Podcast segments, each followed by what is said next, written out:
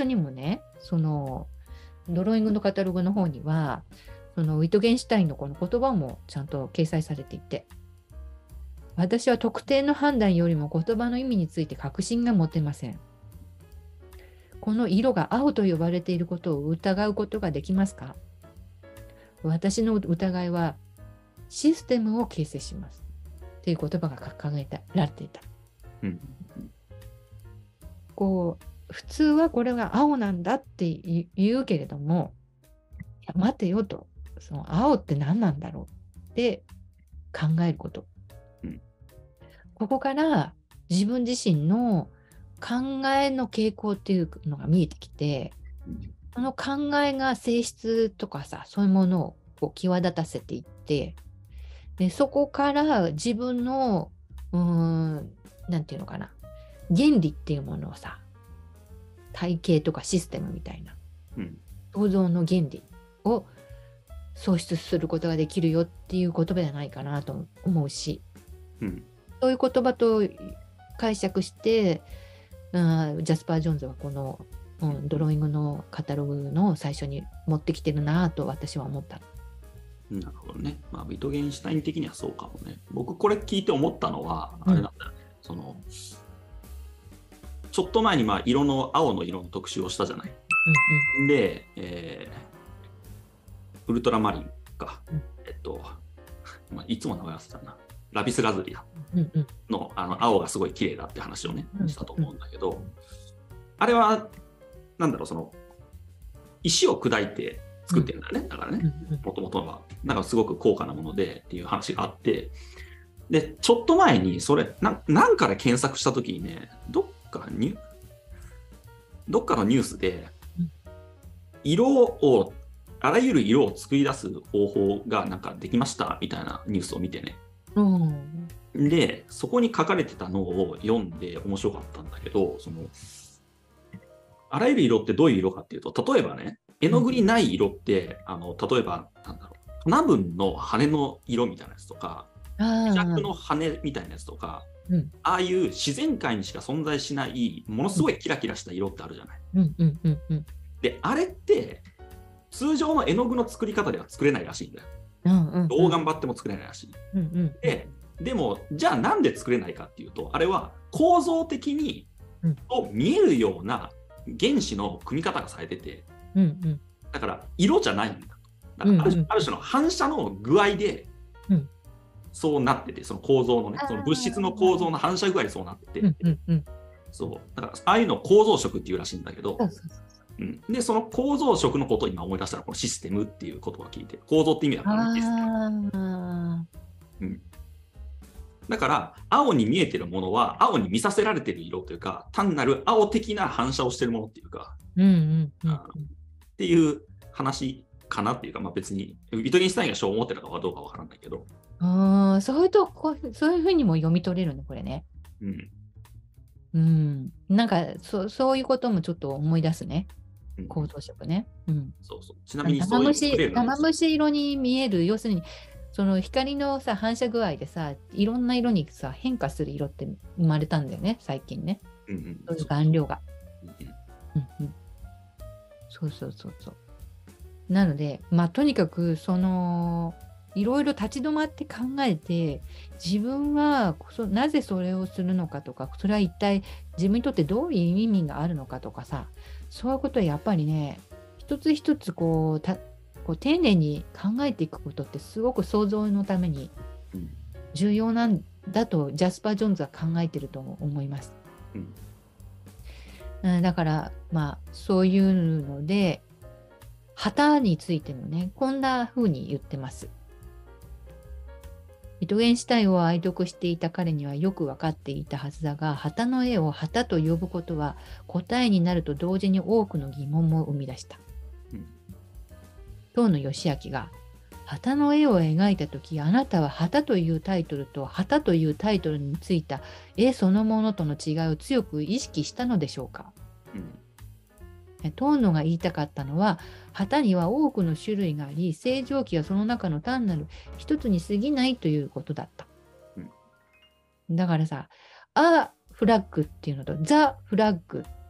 うんまたちょっと違うんだけど、あれはなんかね、フラッグとしかつついてないんですよ。なるほど。うん。あ概念だからね。あの、あとかザがついてないあうんの名詞ってのは概念だからね。英語そうなんです。そうなんです。で、ジョーンズは、旗を描いているとき、私が旗、描いているのは旗ではないと気づいていました。うん。もし私がそれは旗だと言い、同時に旗ではなかったと言えば、あなたの質問に答えたことになりますよねっていう文章が、うん。このアートセアリーにうん。なんかあったんですよ。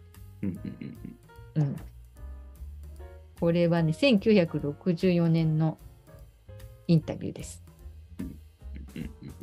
こここっちかな？こっちにあったかちょっと忘れちゃったんだけど、まあ、これね、えっ、と、パルコ出版から出てるね、東野義明の本にもの、これは載ってました。ね。今持ってないけど、売っちゃったけどさ。これどう、杉野さんどう思う？私も、あ、わかるようでちょっとわかんない。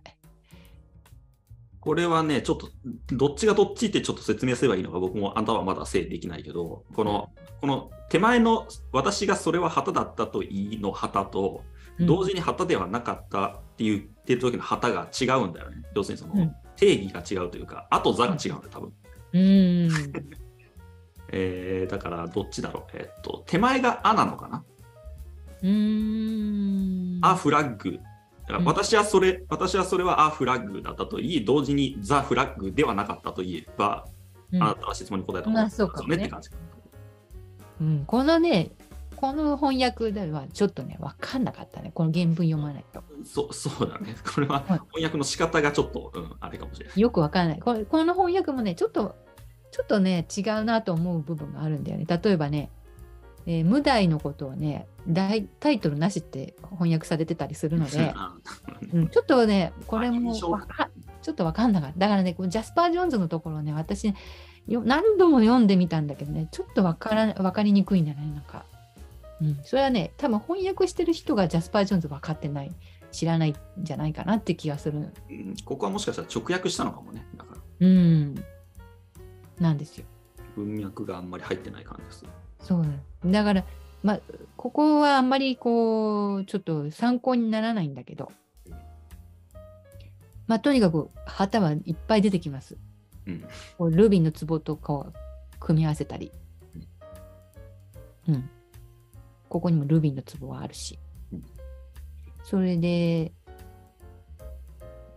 そそんな感じで、こう、なんていうのかな、この旗に戻ってくるんですが、まあ、この旗ってつけたジャスパー・ジョーンズのこれはまあ明らかにあのなんていうのかなそのルネ・マグリットがイメージの裏切りっていう風にしたのとは別のこの批判があるわけですよ。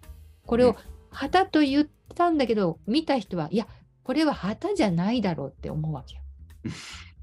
そこがだ大事なとこなうんうんでじゃあ何ですかって言ったらいやこれはアートでしょっていうふうに答えた作品にしたいと思ってるというか、うんうんうんうん。うん、でも見る人が判断するっていうか。うんうんうん。その教えるんじゃなくて、あのーそこがジャスパー・ジョーンズがこの、うん、こだわってる旗にこだわってる部分かなっていう気がするの。まあ難しいところなんだけど話話すのは難しいんだけど。うんうんうんうん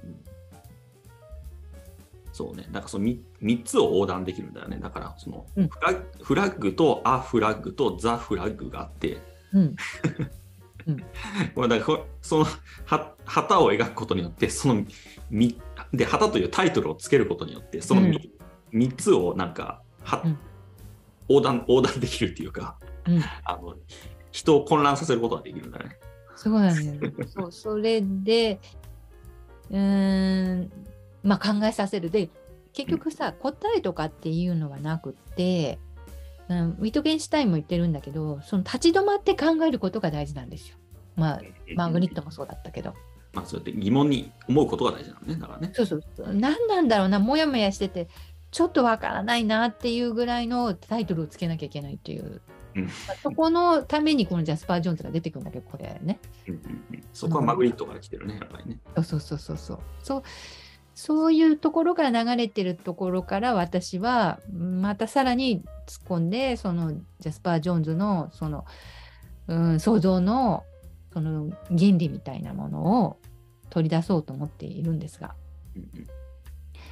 そこでまあね、えーまあ、こういうのも紹介したりしてこういうものも出てきて、まあ、こんなものもあってでいろんな人の影響も受けたりしてで、まあ、ブリッジっていう作品も出てくるんですが、うん。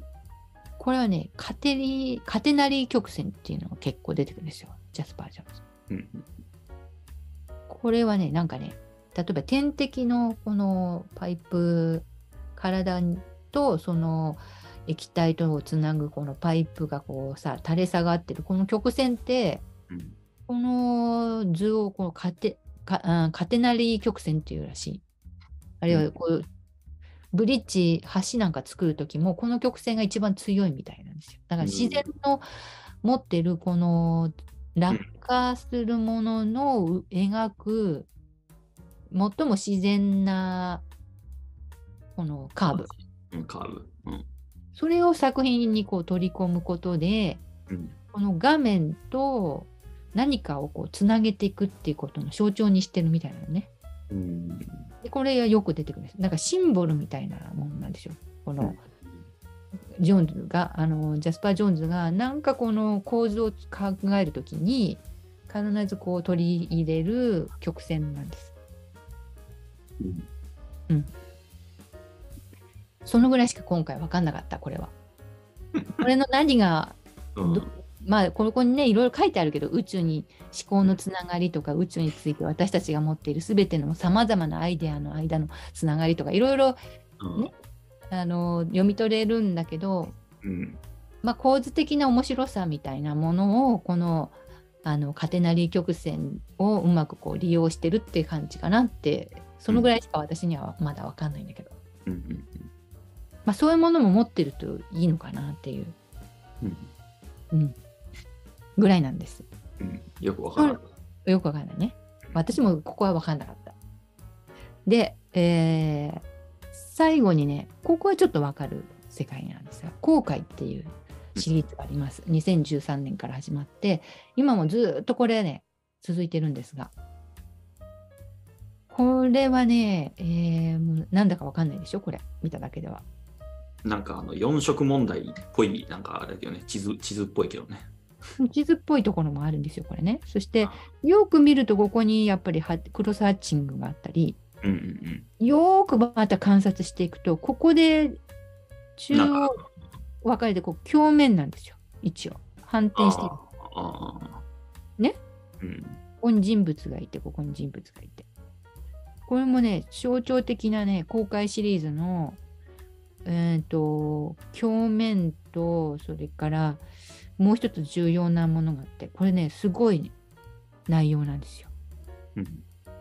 これはね、実はね、フランシス・ベーコンが所有していたうん。ルシアン・フロイドの写真なんです。うん。ルシアン・フロイドもあのイギリスで活躍した、まあ、フロイドのその孫の、うん。本当はどう、うん、ユダヤ人なんだけどあのやっぱりドイツでこうユダヤ人迫害の時にロンドンに逃れてでそこで、えーとまあ、美術学校に通って孫は画家になったんですよ。うんでこのルシアン・フロイドとフランシス・ベーコンってすっごいやっぱり親しかったみたいなの最初。うんうん。だけどねやっぱりね別れたんですよ。なんかねこう仲違いがあって。うん。うん、それだけどねずーっとベーコンはねこのルシアン・フロイドのことは忘れられなくてね写真を持ってたの。うんなんで仲違いしたかっていうとフランシス・ベーコンはね写真がないと描けない作家だったんだってああ、そうなんだ。肖像。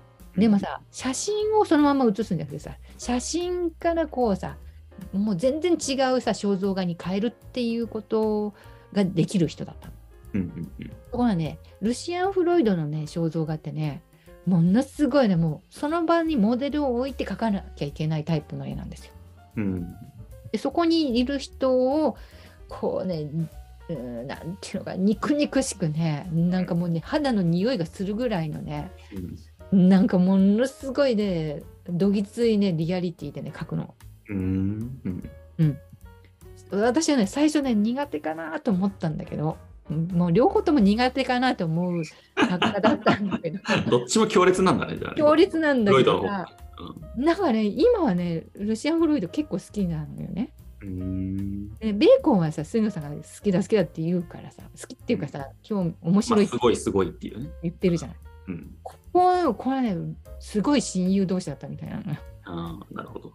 でねだけどねやっぱりねこの手法が違うのでうん。仲違いして だけどねベーコンはねこのねフロイドのねこの写真をずーっと持ってたみたい大事に。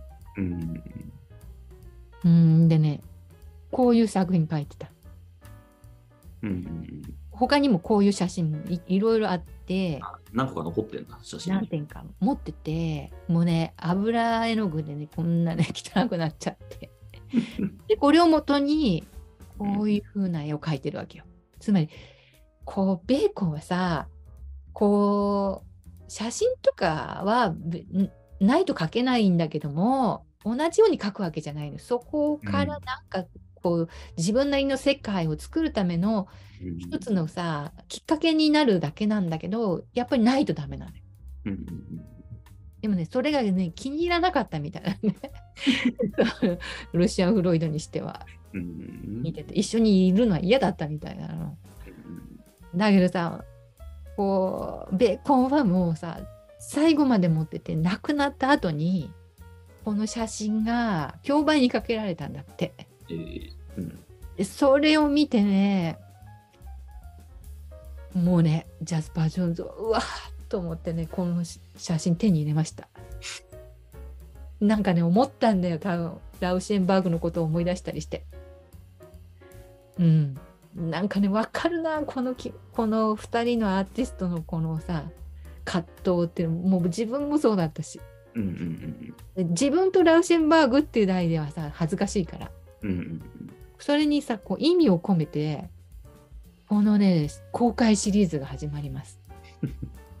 自分も後悔してるしおそらくベーコンもねフロイドも後悔してるに違いないと。うんこのねまたねルシアン・フロイドのこの仕草がいかにもこのさく悔やんでるっていうかさなんかベッドでさなんかさここのこのねシーンがものすごい気に入っちゃって。うん。ここにトレースしたそうです。あの 水彩鉛筆で。そうね、そのまんまだもんね、そこね。で実際反転反転して左にもあるしね。そうそう。もう早速このトレースしてこれね色鉛筆で色つけて反転してこっちにもさトレースしてさこの水彩の具で。うん。これだと。ね、なんかさこの間がななぜかさこのドクロマークに見えるっていうさ なんか見えてくる作品で。うん。でここからねいろいろね発展してきますよ。油彩で描いても暗い感だけどもねよく見るとねこれが見えてくるんですよ。なんかここに顔があってさうん。反転してるんですよ。でここにドクロマークみたいなの見えてくるんですよ。うんうんうん、本当だね。ね、でここに今度インクのプラスチックにインクでさこうモヤモヤしたさブラシマーキングですよね。のこのシリーズもさこうなんかモヤモヤしてる中にこう見えてくるんですよここあるんですよここに。ん？でさこうねさらにここにさもうなんだかもう全然わからない抽象にしちゃうんですよ。うんうんうん、木炭と水性水彩とパステルででこう描きます。うん出現なんかね題名題名がついてるのかどうかわかんないけどねある人がねうん。これはねメメントモリっていうさ要するにさうん。こう儚さっていうか人人間のね。そうね。あ、なんだったっけ？なんか今を生きろみたいな意味だよね、確かね。うん。なん かそんな、そんな意味だったはず。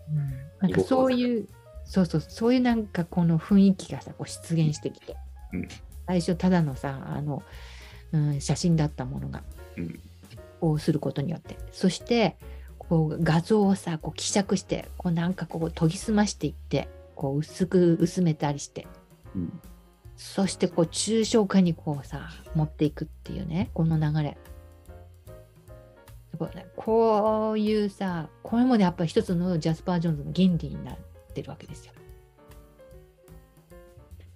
まあこういうふうにねこう見ていくとやっぱりね一つのこのまずこうテーマっていうものに出会うということが重要だしそこに自分の人生もこうさ重ねるっていうか重なったものとこうフィットするものをこう捕まえるというか。うん。そしてそこでいろんなバリエーションを展開していくっていうね。まあこう菅野さんどうですかね。こう10枚こうじ10点こうい見たことになるんですよこれで。うん。こう流れを見てきて流れを見てきて。うんでここでね言い忘れたことがあるんだけどさこのね的のこの意味なんだけど私もねずっと分かんなかったんだけどうん。目標みたいなさうんうん標的みたいなさ、うんなんかそういう意味なのかなと思ったんだけどうん。これはねゲームっていうこととかうん。繰り返しうん日常の中の繰り返しって意味が込められてるらしいのよ。うん。うん解説他のいろんな解説から読み取ると、うん。でどういうことかっていうとねこれアメリカ人がねこのダーツのねこういうのって家にこう置いてさもうね繰り返し繰り返しこうさこうこの的にさダーツこう打つらしいのよ。うん。暇を明かしてはその繰り返しを見てこの反復っていうものうん。ゲームの反復っていうのもものすごいさジャスパー・ジョーンズはさこう惹かれるんですよ。うんうん。この反復っていうものがね私はねそれを興味持ったっていうのをね知ってねそうあのクロスハッチングもそうだけどうん。想像の原理に取り入れるといいって気がついたんじゃないかなと私は思うの。ああ、なるほどね。反復ね。反復。あ全部反復だもんね。今までのやつね。そうそう。繰り返し繰り返し。うんうんそれとそのうーんなんていうのかな。ゲーム性。要するにさ正確にっていうんじゃない。的外れてるものもいろいろあって、うん。遊び感覚で楽しみながらできることっていうことが長続きっていうことにねうん。つながっているっていう気がついたんじゃないかなって私はこの的で思うのよ。うん。象徴してさせてるんじゃないかな、うんうんうんこれゲームなんだよって。うんうんうん、アートはある意味ゲームで、まあ、目標はあるんだけど的は外れたりなんか上手くなったり下手だったりいろんなことがあるけどもそれが一つ一つがなんかこう痕跡となってこう残されてなんかこう形ができていくうんなんかそれの象徴としてこう出てきてるような気がするの私は。うんうん同じものがこう繰り返し繰り返しっていうねものはあったと思うんですよこのねうんうんシリーズなんかにも。ここにもね、そうだよな。うんうん繰り返しこう薄雪の子が出てるんですよ。うん。どうですか？そうですね。まとめるとジャスパー・ジョーンズを一言でなんかこう自分なりにアーティストとして生き残るコツは、生き残るっていうか、続けていくコツは、でもそこだよね。反復だよね、完全にね。反復ね。で、反復を嫌がるっていうのは、結局自分で自分の作ってるものを同じって思っちゃうってことなんだよ、多分ね。うんうんうん。同じのが嫌だとか、同じのがダメだとかっていう判断によって反復がなくなっていくと思うから、うん変に難しい言い方になるけど、なんか、うん反復を恐れないことなんじゃない、うんうんうんうん。あえて言うな。創造性とは。うん。下手なさ、成功を、うん、回避するっていうかさ、そういう性質もなんかあるなと思っていて。うん。で、まあ、その反復による自動的にこうさ、うんまれてくるものに乗りながらそうするとどうしてもこう形骸化しやすかったりだらけていったりもするのかもしれないんだけどうん。でもそこの中でさなんかこうなんていうのかな地味に地道にさコツコツやっていくっていうさそういう反復もあるわけじゃない。うん。うん。そういうところにこう照準を合わせてなんか生きながらえて長くこう作品たくさん作ってこう残しながら自分の存在をこう固めていくっていうさなんかその姿勢みたいなうん。ぜ決してこう華やかでもないしうん。すごいこうさ際立ったさ能力とかなんかあのセンスの良さっていうんではないんだけどそういうもので見せるんじゃなくてうん。なんかさその存在そのものの味とかでこう忘れられないものっていうかなくてはならないものにしていくっていうさそういうさ住み分けというかさうん。これはね私たちね結構ねすごい参考になるなと思うのよなんか。うん。だからやったらに才能がないとダメだと思ってたりするじゃない日本人って。うん。うん。そう。際立ったなんかさ存在感とかさうんなんか目目力とかさうん。なんかすごくすごいこと言ってみたりさうんなんかすごい大学出てるらしいとかさそういうことでさ今はなんかこの人間を評価したりさ作品を評価したりしがちじゃない。うん。うん。でもねそういうのをこう崩してくれる力がジャスパー・ジョーンズにあるなと思って。うん。うん。ものすごい地味でコツコツやってればきっとなんかいいなんか発見があっていいことあるよみたいに言ってくれてるのな気がする。うん。うん。で長く作ってたくさん残すんだよって言ってくれてるような気がする。うんまあ、この辺で終わっとこうか、一回。はい。時間的にはこれでかなりいつもの通りはい、そうですね。はい。ではでは、お疲れ様でした。お疲れ様でした。